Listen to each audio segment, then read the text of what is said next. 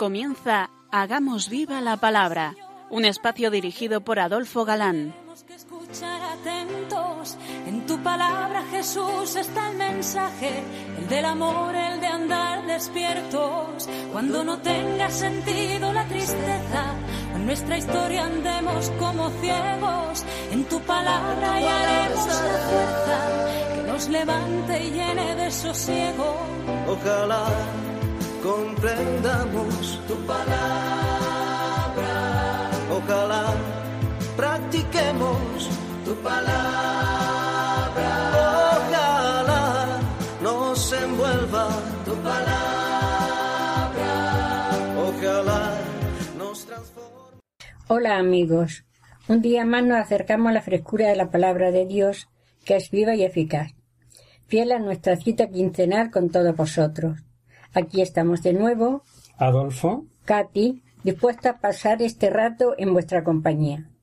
Bienvenido a nuestro programa Hagamos viva la palabra, una nueva emisión dedicada al estudio del Apocalipsis, la más de interesante que co- como estamos comprobando. Llegamos la pasada emisión al capítulo noveno. eso es, y, y comenzamos a explicar esos males o castigos anunciados por la trompeta del quinto ángel. Y es curioso que estos dañinos seres sean semejantes a langostas y en cambio reciban orden de no dañar la vegetación, sino a los hombres, y con daños de escorpión. Eh, tal vez sea bueno que recordemos el texto. ¿Te parece, Katy? Vale. De, de la humareda salieron langostas sobre la tierra, y se les dio un poder como el que tienen los escorpiones de la tierra. Se les dijo que no causaran daño a la hierba de la tierra, ni a nada verde, ni a ningún árbol, solo a los hombres que no llevaran en la frente el sello de Dios. Se les dio poder no para matarlos, sino para atormentarlos durante cinco meses. El tormento que producen es como el de escorpión cuando pica a alguien. En aquellos días buscarán los hombres la muerte y no la encontrarán. Desearán morir y la muerte huirá de ellos. La apariencia de estas langostas era parecida a caballos preparados para la guerra. Sobre sus cabezas tenían como coronas que parecían de oro. Sus rostros eran como rostros humanos. Tenían cabellos como de cabellos de mujer, y sus dientes eran como de león. Tenían corazas como corazas de hierro, el ruido de sus alas como el estrépito de carros de muchos caballos que corren al combate. Tienen colas parecidas a las de los escorpiones, con aguijones, y con sus colas el poder de causar daño a los hombres durante cinco meses. Tiene sobre sí, como rey, al ángel del abismo, llamado en hebreo Abadón, y en griego Apolión. El primer ay ha pasado. Mira que detrás viene todavía otros dos. Ya dijimos que hay acontecimientos, avisos, llamadas, que siendo por y para tiempos concretos, a veces contemporáneos del autor, proyectan futuras realidades, avisos, eh, llamadas para épocas futuras, y que no debemos, entre tanto símbolo, de preocuparnos más que del mensaje. San Juan nos ofrece en esta quinta trompeta la descripción de una terrible invasión de demonios salidos del abismo bajo la forma de langostas infernales. Estas atormentan a los hombres que no están marcados con el sello divino, pero sin matarlos. En Palestina es conocida la plaga de langostas, que procede de la orilla oriental del Mar Muerto, y a veces invade las tierras de la parte occidental, dejándolas completamente desoladas. Estos insectos son tan voraces que no dejan nada verde. A veces son tan numerosos que forman nubes de varios kilómetros que llegan incluso a oscurecer el sol. Cuando vuelan en grandes bandadas producen con sus alas un ruido intenso. El ejército de langostas sube del abismo, del océano primitivo, que aquí es considerado como la morada de los demonios. La tierra está comunicada con ese abismo por medio de un pozo muy profundo que de ordinario está cerrado y cuya llave la tiene el mismo Dios, con el fin de limitar la acción diabólica sobre el mundo. San Juan ve una estrella caer del cielo sobre la tierra, a la cual fue dada la llave del pozo del abismo. Lo hemos visto en el versículo 1. Esta estrella representa un ángel, pues según la literatura apocalíptica, los ángeles eran los que dirigían las estrellas y se consideraban como una personificación de las mismas, algo que ya hemos ido viendo en programas anteriores. Esta estrella caída no representa un ángel caído, sino un ángel mandado por Dios para desencadenar otro castigo contra los malvados.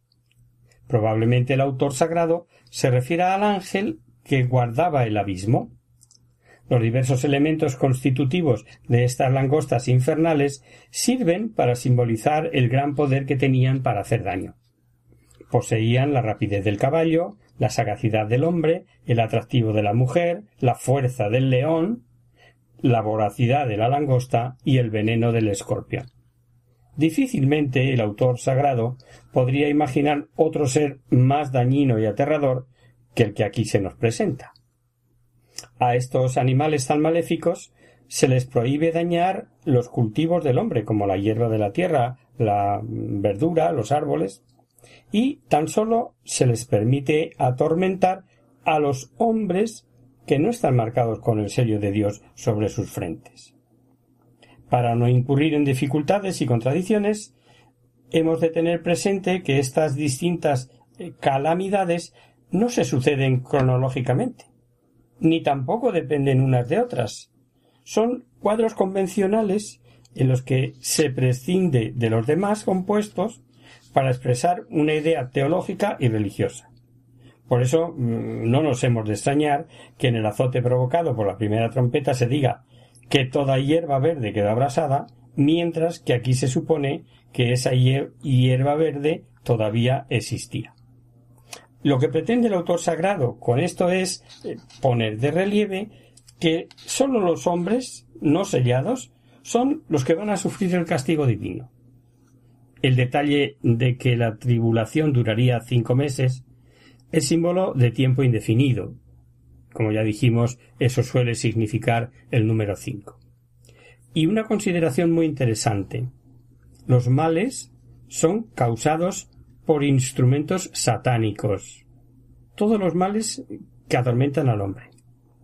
Terrorismo, guerras, tráfico de drogas, abusos de todo tipo, y ahí están eh, los listos eh, eh, con reuniones sobre derechos humanos, los falsos pacifistas, los demagogos y nada de nada.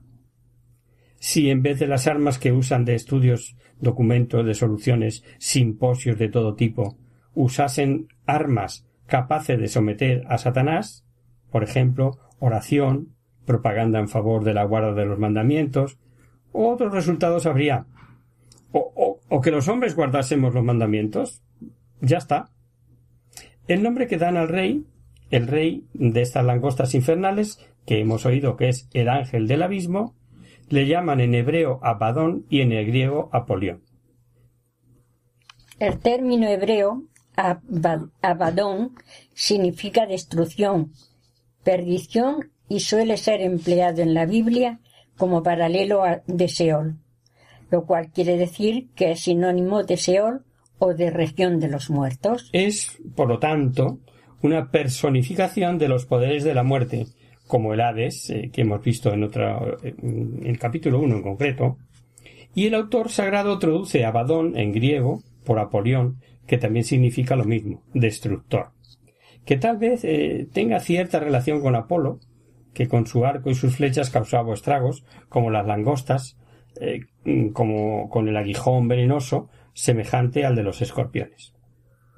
El agiógrafo se detiene de repente y anuncia que este es el fin del primero de los ayes, con el que amenazaba el águila y que leímos antes.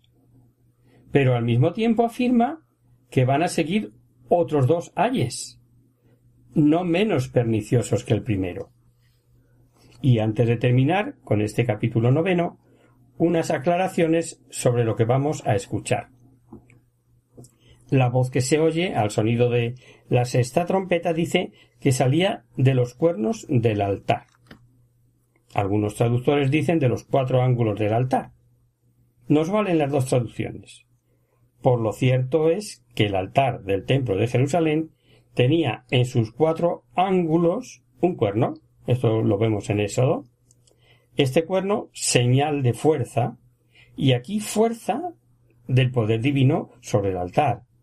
Y a ellos se podía uno agarrar como defensa. Sabemos, por ejemplo, que cuando Adonías huía teniendo la venganza de Salomón, dice el libro de los reyes se levantó y fue al tabernáculo de Yahvé a agarrarse a los cuernos del altar. Tal fuerza tenía ese agarrarse a los cuernos del altar que si el refugiado era un asesino, al que era preciso ajusticiar, el texto de Éxodo dice le arrancarás. Así está escrito, ¿no? Seguimos con nuestro texto. Los cuatro ángeles, que estaban preparados para dar muerte a los hombres, dice la visión, que estaban ligados sobre el gran río Éufrates. Este río tan bíblico fue siempre punto de partida de los enemigos del pueblo de Dios, que en los días de Juan podrían ser los partos que acabarían arrasándolo. Sí, pero sabemos que de allí salieron también asirios, babilonios, persas, escitas, todos enemigos de Palestina, que sufrió de ellos tantas devastaciones. Vamos a leer ahora en primer lugar un fragmento de este capítulo nueve en el que nos encontramos. Tocó el sexto ángel. Entonces oí una voz que salía de los cuatro cuernos del altar de oro que estaba delante de Dios. Y decía al sexto ángel que tenía la trompeta Suelta los cuatro ángeles atados junto al gran río Éufrates. Y fueron soltados los cuatro ángeles que estaban preparados para la hora, el día, el mes y el año, para matar a la tercera parte de los hombres.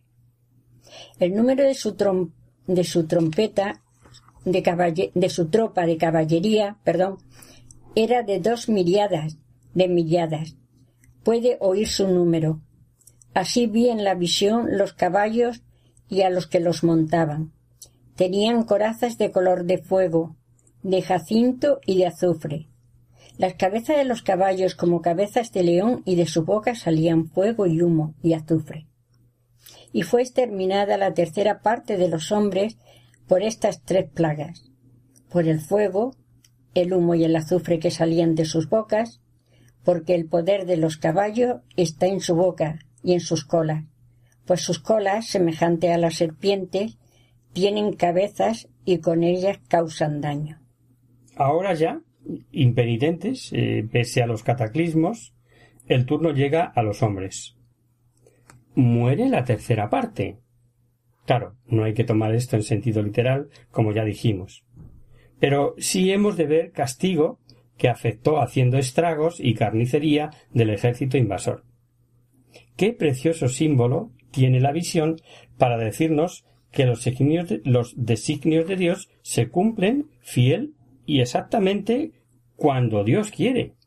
¿Recordáis lo que nos ha dicho el texto? Estaban preparados para la hora, para el día, para el mes y para el año. Y para el año. La masa del ejército es realmente imponente. Miriadas de miriadas. En número se diría que en torno a doscientos millones. Hay como un querer decir que al igual que los ángeles son en número enorme, las fuerzas del mal eh, así como mm, son como dos ejércitos de una imponente lucha y nada más soltar a los cuatro ángeles aparece la caballería infernal compuesta de doscientos millones de caballos, ojo, y otros tantos jinetes. El número dicho de los ejércitos era de dos miriadas de miriadas. Pues bien, la masa del ejército es realmente imponente y designa una potencia irresistible. La cifra que oyó y que nos transmite el autor es semejante a la de los ángeles de la corte celestial cuyo número era también de miriadas de miriadas. San Juan quiere como dar a entender que existen dos ejércitos formidables, el del Dios y el del diablo, que se espían, dispuestos a lanzarse el uno contra el otro. Este paralelismo o contraste que parece aflorar entre los dos ejércitos, indica que el autor sagrado se refiere aquí posiblemente al ejército de los ángeles del abismo infernal o al menos considera a los partos como ministros del infierno. La descripción que nos da la geógrafo de este ejército es tan fantástica, tan aterrorizadora, a ver si lo digo, como el de las langostas centauros de la quinta trompeta. Los jinetes tenían corazas color de fuego. Las cabezas de los caballos eran poderosas, como las de los leones, se nos dijo. Sus bocas exhalan un aliento verdaderamente infernal. Fuego, humo, azufre. Y el azufre ardiendo y humeando es un elemento típico de las descripciones demoníacas y del infierno. La imagen de monstruos arrojado por sus bocas fuego y humo era entonces bastante corriente. Incluso se la encuentra en los clásicos como Ovidio y Virgilio. Las colas de los caballos del ejército infernal eran como serpientes.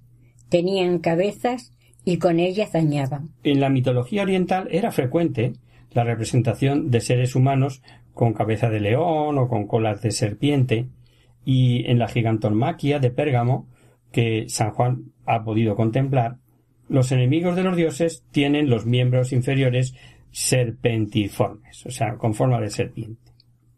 Y el final del capítulo impresiona a quienes eh, no conozcan lo que es la misericordia de Dios y de lo que es capaz el hombre seducido por los ídolos. Vamos a leerlo. Vais a ver una realidad desoladora. Pero los demás hombres, los no exterminados por estas plagas, no se convirtieron de la obra de sus manos, no dejaron de adorar a los demonios y a los ídolos de oro, de plata, de bronce, de piedra y de madera, que no pueden ver ni oír ni caminar. No se convirtieron de su asesinato ni de sus hechicerías, ni de sus fornicaciones, ni de sus rapiñas.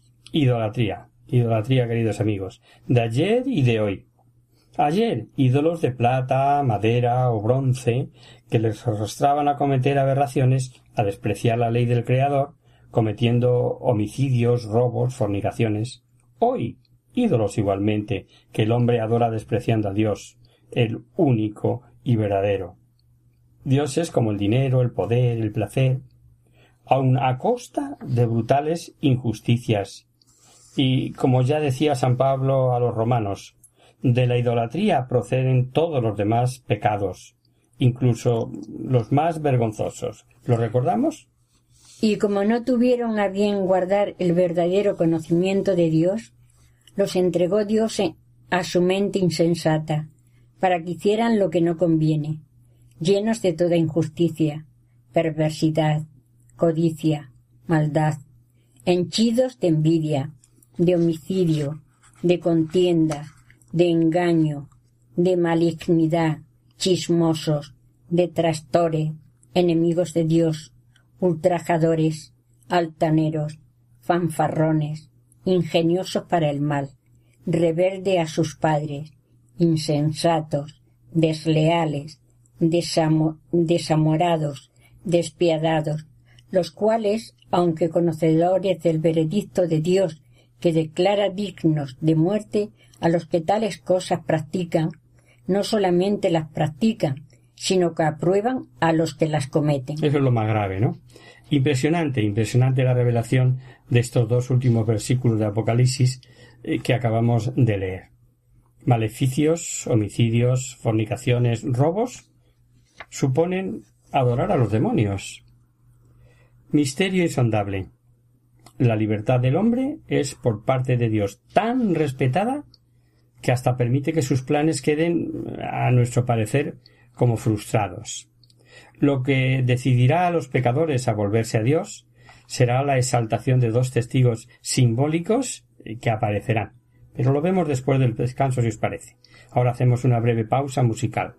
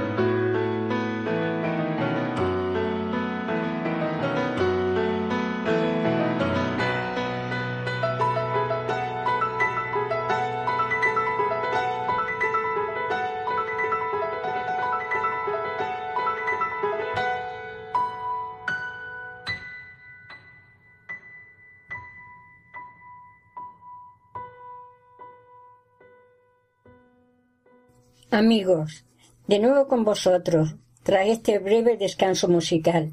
Os recordamos, queridos oyentes, que sintonizáis el programa Hagamos viva la palabra.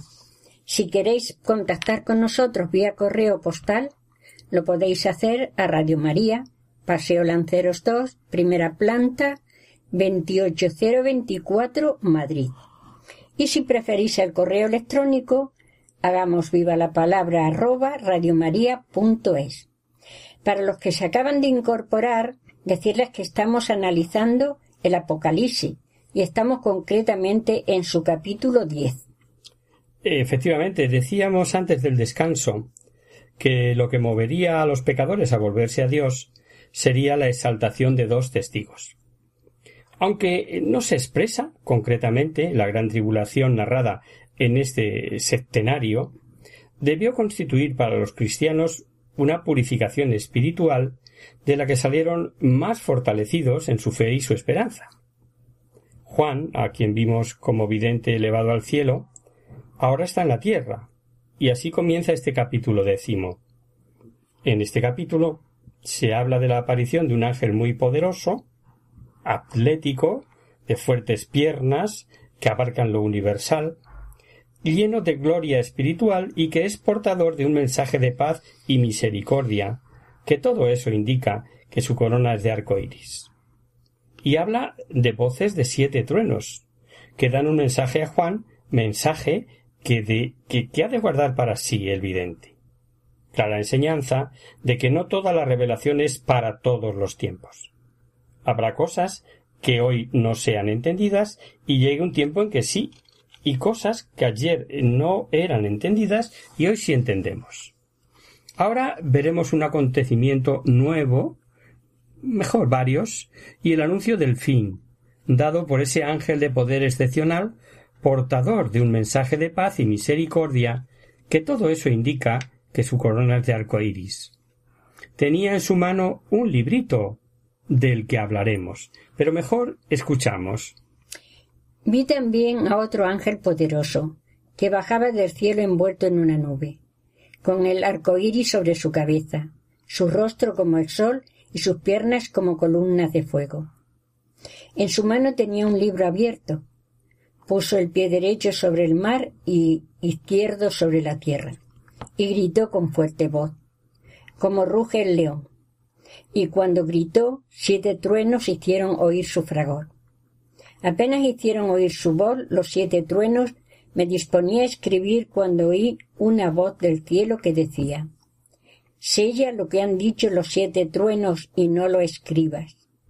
Entonces el ángel que había visto yo de pie sobre el mar y la tierra, levantó al cielo su mano derecha y juró por el que vive por los siglos de los siglos, el que creó el cielo y cuanto hay en él, la tierra y cuanto hay en ella, el mar y cuanto hay en él, ya no habrá dilación, sino que en los días en que se oiga la voz del séptimo ángel, cuando se ponga a tocar la trompeta, se habrá consumado el misterio de Dios, según lo había anunciado como buena nueva a sus siervos los profetas. San Juan está ahora sobre la tierra, donde os decía, desde donde ve a un ángel que baja del cielo. El aspecto del ángel era imponente, poderoso, y toda su figura majestuosa.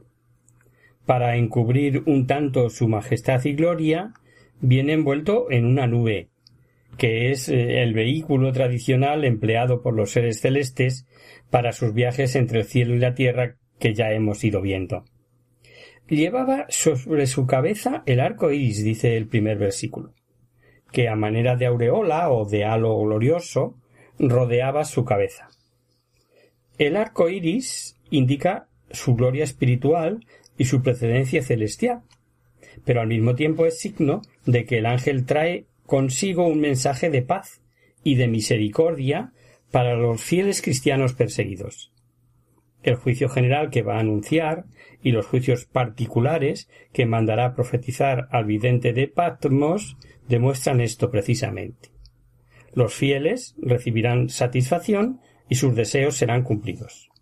El rostro del ángel nos dice resplandecía como el sol y sus pies eran como columnas de fuego. Este aspecto resplandeciente y lleno de gloria es una nota característica de las apariciones sobrenaturales de seres en forma humana. Esta imagen del ángel nos recuerda un tanto la visión del ángel que vimos en el capítulo 5. Como éste había en cierta manera anunciado y provocado el comienzo de las calamidades sobre el mundo pagano, así el ángel que aparece ahora es de este modo en el capítulo 10 y viene a anunciar la consumación de los juicios divinos. La intervención de este ángel poderoso significa la importancia de la misión que trae. La consumación está próxima. El hecho de que el ángel resplandece a semejanza del Hijo del Hombre en la aparición inicial de los mensajes a los siete iglesias ha llevado a algunos autores a identificarlo con Cristo. Sin embargo, el resplandor es común a los seres sobrenaturales y gloriosos. Además, aquí el ángel actúa como los otros, y Dios es el que le da las órdenes, lo cual nunca sucede con Jesucristo. ¿Qué ángel es?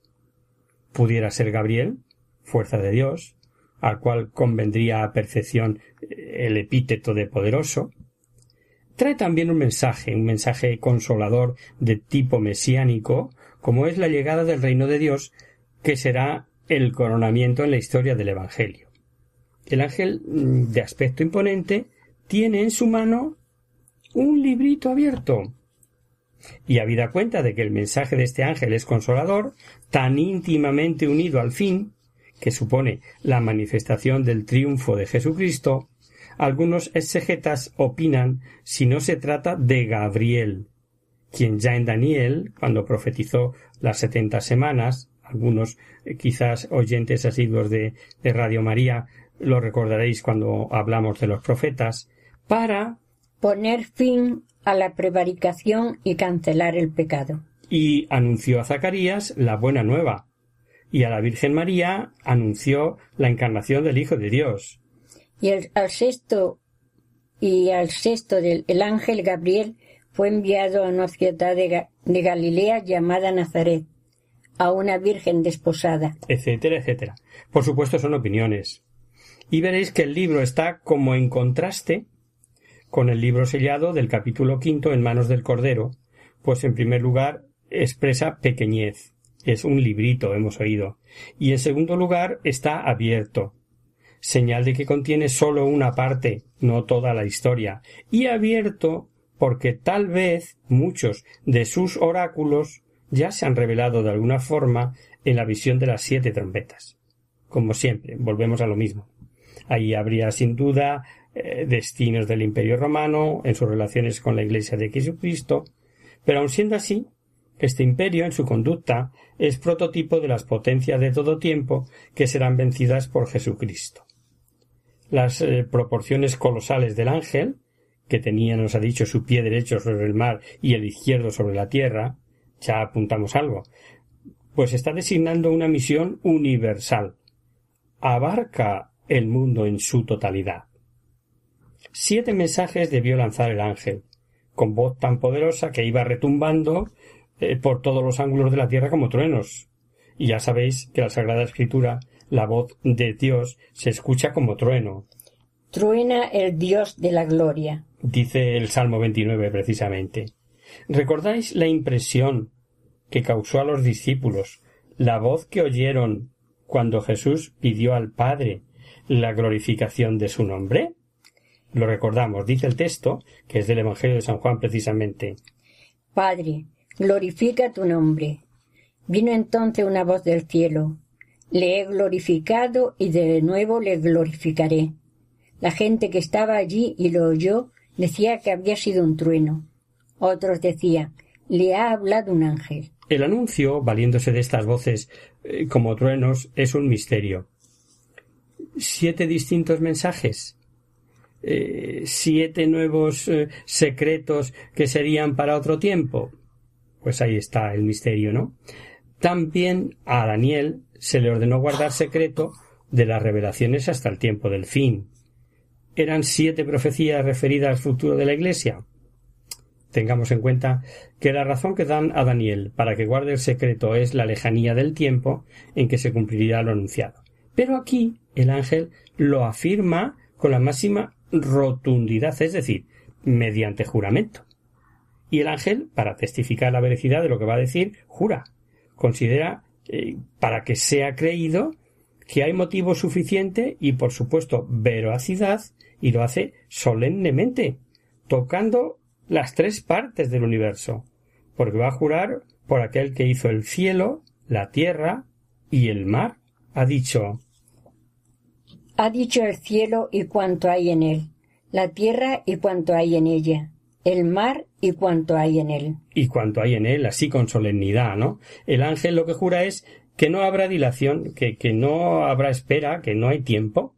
La palabra tiempo significa aquí que ya no pasará más tiempo, ya no habrá más dilación para el cumplimiento de los juicios divinos que se realizarán al sonido de la séptima trompeta. La apertura de los siete sellos y los toques de las trompetas habían hecho retrasar la venida de la consumación de todas las cosas. Sin embargo, una vez que suene la séptima trompeta, se cumplirá el misterio de Dios. Y este misterio de Dios es el establecimiento definitivo del reino de Dios y de su Cristo, que tendrá lugar con la destrucción de las naciones paganas. San Pablo también nos habla del misterio de Dios en varias de sus epístolas. Para el apóstol de los gentiles, el misterio de Dios era Jesucristo, en quien se hallan escondidos todos los tesoros de la sabiduría y de la ciencia, toda la esperanza de que se cumplirá el misterio de Dios. Es decir, que llegará el reino de Dios la llegada del reino de Dios se fundaba en las promesas divinas anunciadas por Dios por medio de sus profetas. Cuando suene la séptima trompeta dice Se cumplirá el misterio de Dios, como él lo anunció a sus siervos los profetas. Exacto. Y como el misterio de Dios es el establecimiento definitivo del reino de Dios y de su Cristo, y ello conlleva la destrucción de las naciones paganas, y todo estaba profetizado, asegura que se cumplirá, que se cumplirá cuando suene la séptima trompeta. Esperanza, esperanza no sólo para aquellos cristianos que tras la subida de Jesús al cielo esperaban impacientes su venida gloriosa, y la espera del cumplimiento de las promesas. Incluso hizo en mella en algunos cristianos. Recordemos lo que Pedro escribió en su segunda carta sobre algunos que decían ¿Dónde está la promesa de su venida? Y esperanza decimos, para aquellos y para nosotros, por gracia del Espíritu Santo, no dudamos del triunfo definitivo de Jesucristo y de su segunda venida, lleno de gloria y majestad.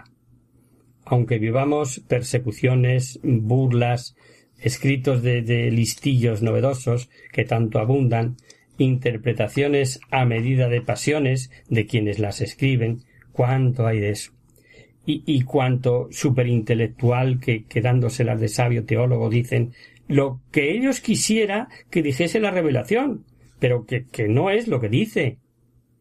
La iglesia militante pasó, pasa y pasará por luchas y persecuciones. Pero el triunfo definitivo, queridos amigos, está asegurado. El, el, ángel, perdón, da la orden a Juan de devorar el libro, Curioso esto. Vamos a leer el final del capítulo. La voz del cielo que yo había oído me habló otra vez y me dijo Vete, toma el librito que está abierto en la mano del ángel, el que está de pie sobre el mar y sobre la tierra. Fui donde el ángel y le dije que me diera el librito. Y me dice Toma, devóralo, te amargará las entrañas, pero en tu boca será dulce como la miel. Tomé el librito de la mano del ángel y lo devoré, y fue mi boca dulce como la miel. Pero cuando lo comí, se me amargaron las entrañas. Entonces me dicen, tienes que profetizar otra vez contra muchos pueblos, naciones, lenguas y reyes. Es necesario que San Juan lo coma, es decir, que se penetre bien de su contenido para anunciarlo y profetizarlo a todos los pueblos y naciones como lo hemos escuchado interesará a toda lengua y numerosos reyes. La acción de comerlo simboliza apropiarse intelectualmente de su contenido, y éste le resultó dulce en la boca, nos dice, pero amargo en el vientre. Dulce por el encanto y dulzura que da la palabra de Dios, dulce por la alegría de la exaltación de la Iglesia y su triunfo final, pero al digerirlo amargo, amargo por los sufrimientos y persecuciones que padecerá la Iglesia hasta su triunfo final, amargo por el castigo para los contumaces, amargo por el rechazo de la buena nueva. El capítulo noveno nos reveló la invasión de demonios por la permisión de Dios con Satanás a la cabeza. Y es que Satanás es alguien, existe, tienta, y lucha contra la Iglesia y busca por todos los medios la perdición de los hombres. Un sacerdote en una conferencia dijo que, que Satanás no existía. Al terminar se le acercó una buena señora y le dijo muy seria y muy tranquila Padre, le doy a usted mi más sentido pésame. ¿Pésame? ¿Por qué? dijo el sacerdote. Por haberse quedado usted huérfano. Esto me lo contó un testigo presencial y me dio que pensar. Pues independiente de las matizaciones que podamos objetar con o sin falta de caridad, mm, da que pensar.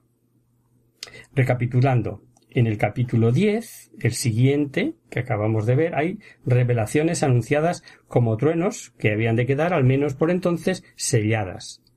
Y el libro que contenía designios divinos, que hubo de comerlo Juan, resultando dulce en la boca y amargo al digerirlo, en los designios de Dios encontraremos también dulzuras y amarguras. La profecía a pueblos, lenguas y reyes. Lo vamos a dejar aquí. El próximo día comenzamos nuevo capítulo, comenzamos a estudiar el capítulo 11 y, y, si este os ha resultado un poco difícil, veréis que el próximo es más difícil de interpretar. Pero basta eh, verlo despacito, escuchar con buena intención y, por supuesto, como siempre decimos, la menor duda que tengáis, nos escribís.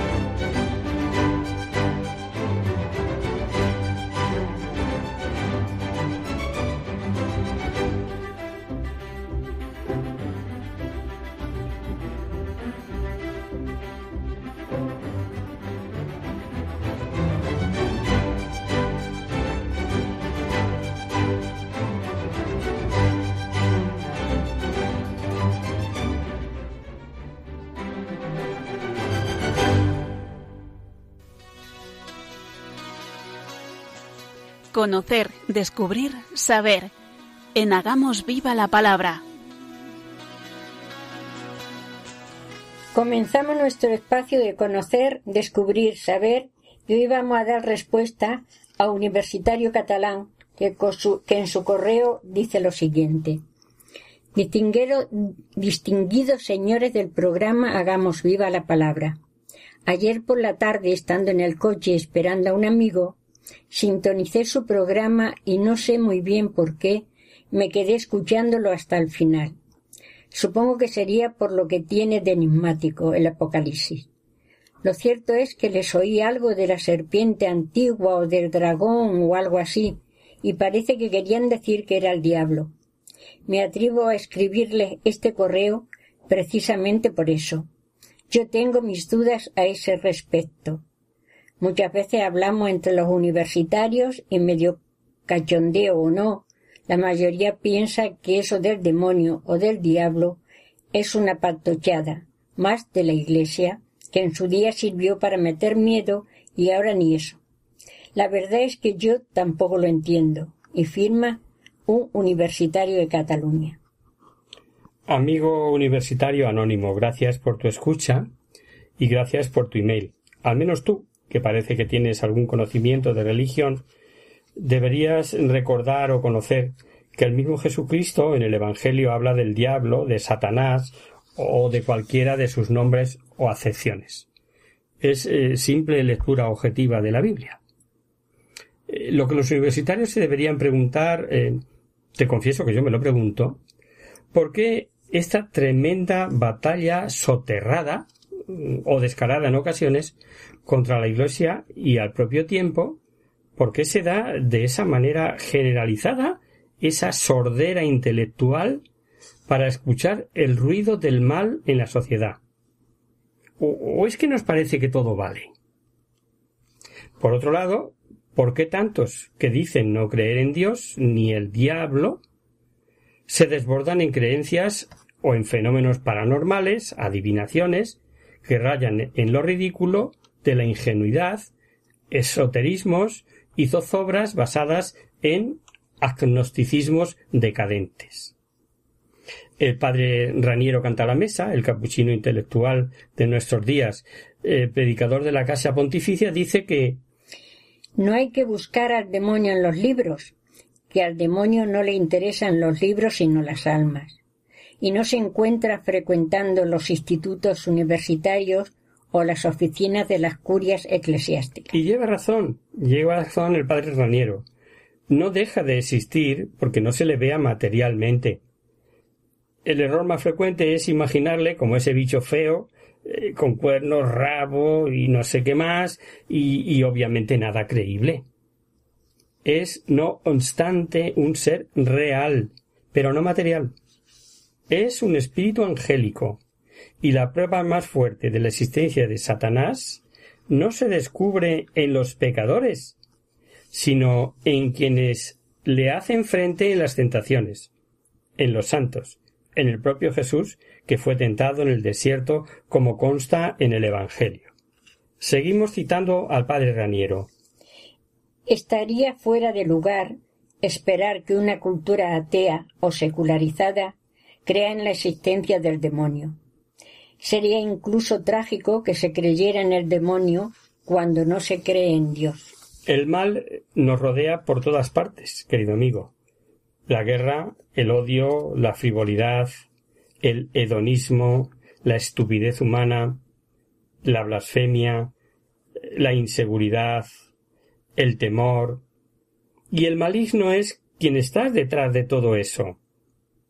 El Nuevo Testamento nos habla, en la carta a los Efesios, de un espíritu que vaga en el aire, dice San Pablo según el proceso de este mundo, según el príncipe del imperio del aire, el espíritu que actúa en los rebeldes. Es un fragmento de la carta, ¿no? Según el modo de proceder de este mundo, el príncipe eh, lo, lo explica bien. Es decir, que es como una atmósfera que respiramos y que se encuentra en la opinión pública actuando desde el interior de las personas. Los medios de comunicación, por cierto, son para él un vehículo privilegiado. Tú, querido amigo, que estás metido en esa varaunda que llamamos mundo de opiniones y donde no sólo se empeca impunemente, sino que se presume hasta de pecar, ridiculizando al que intenta ser recto y coherente simplemente, esa suele ser la táctica más generalizada la desacreditación y el ridículo del que, del que no se acopla al carro de la mediocridad generalizada.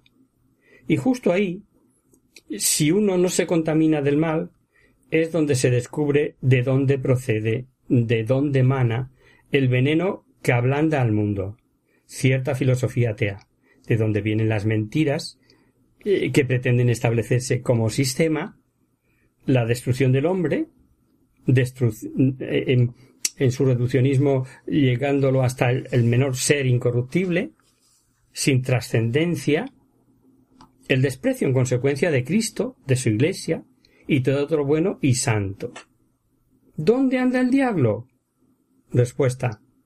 Donde ejercita su acción día y noche, y tiene tantos nombres. Te cito algunos. Blasfemia, dominio, egoísmo, impureza, venganza, injusticia, mentira, etc. Tiene tantos nombres que no necesita el suyo. Y ojo, el mejor favor que se le puede decir, o que se le puede hacer a él, perdón, es decir que no existe. El pensar o, o intentar autoconvencerse de que no existe. Recurso. Esos son inventos o patochadas de los curas. El ser humano eh, suele buscar siempre a quien echar la culpa para quedarse tranquilo. De ahí viene el refrán. De ahí viene. ¿Es bueno que haya niños a quien echarles la culpa? Como no se pueden defender, por lo menos eh, por mi tierra sí se usa ese refrán. No sé si por la tuya será igual, ¿no?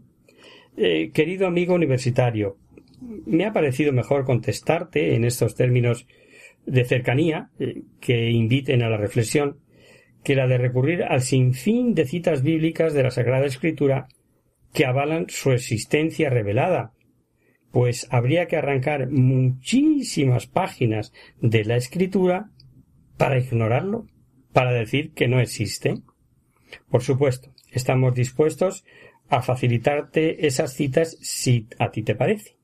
Lo de la serpiente antigua llamado diablo que escuchaste no es más que una de ellas no tengas ningún reparo en volver a escribirnos con gusto. Eh, nosotros te atenderemos, tanto privadamente como si quieres que salga en antena. Estamos pendientes del correo para ello o para otras preguntas o comentarios que se te ocurran. Gracias por tu escucha y por tu pregunta, querido amigo. Y hasta aquí, queridos amigos, el programa de hoy.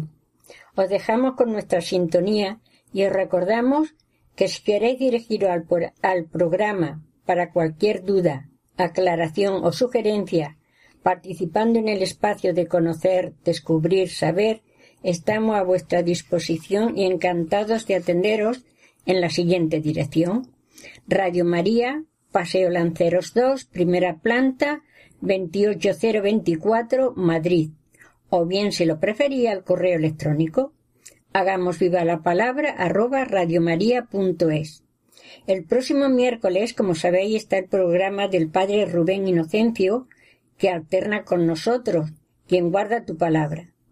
Por tanto, nosotros nos encontramos de nuevo dentro de quince días, si Dios quiere. Con un programa en el que seguiremos desmenuzando este interesante libro de Apocalipsis, empezando por esos dos testigos capaces de devorar con fuego de su boca a los enemigos, eh, con poderes increíbles, veremos un terremoto que derribó la décima parte de la ciudad, y tal vez eh, lo más importante del mensaje, y es que lo que no consiguieron las terribles plagas y los sucesivos azotes, lo consigue la sangre de los mártires.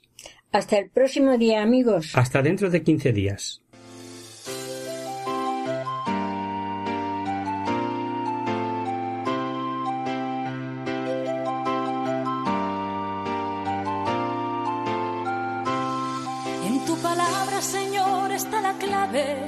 Solo tenemos que escuchar atentos. En tu palabra, Jesús, está el mensaje, el del amor, el de andar despierto. Así concluye Hagamos viva la palabra con Adolfo Galán. como ciegos en tu palabra y haremos la fuerza que nos levante y llene de sosiego. Ojalá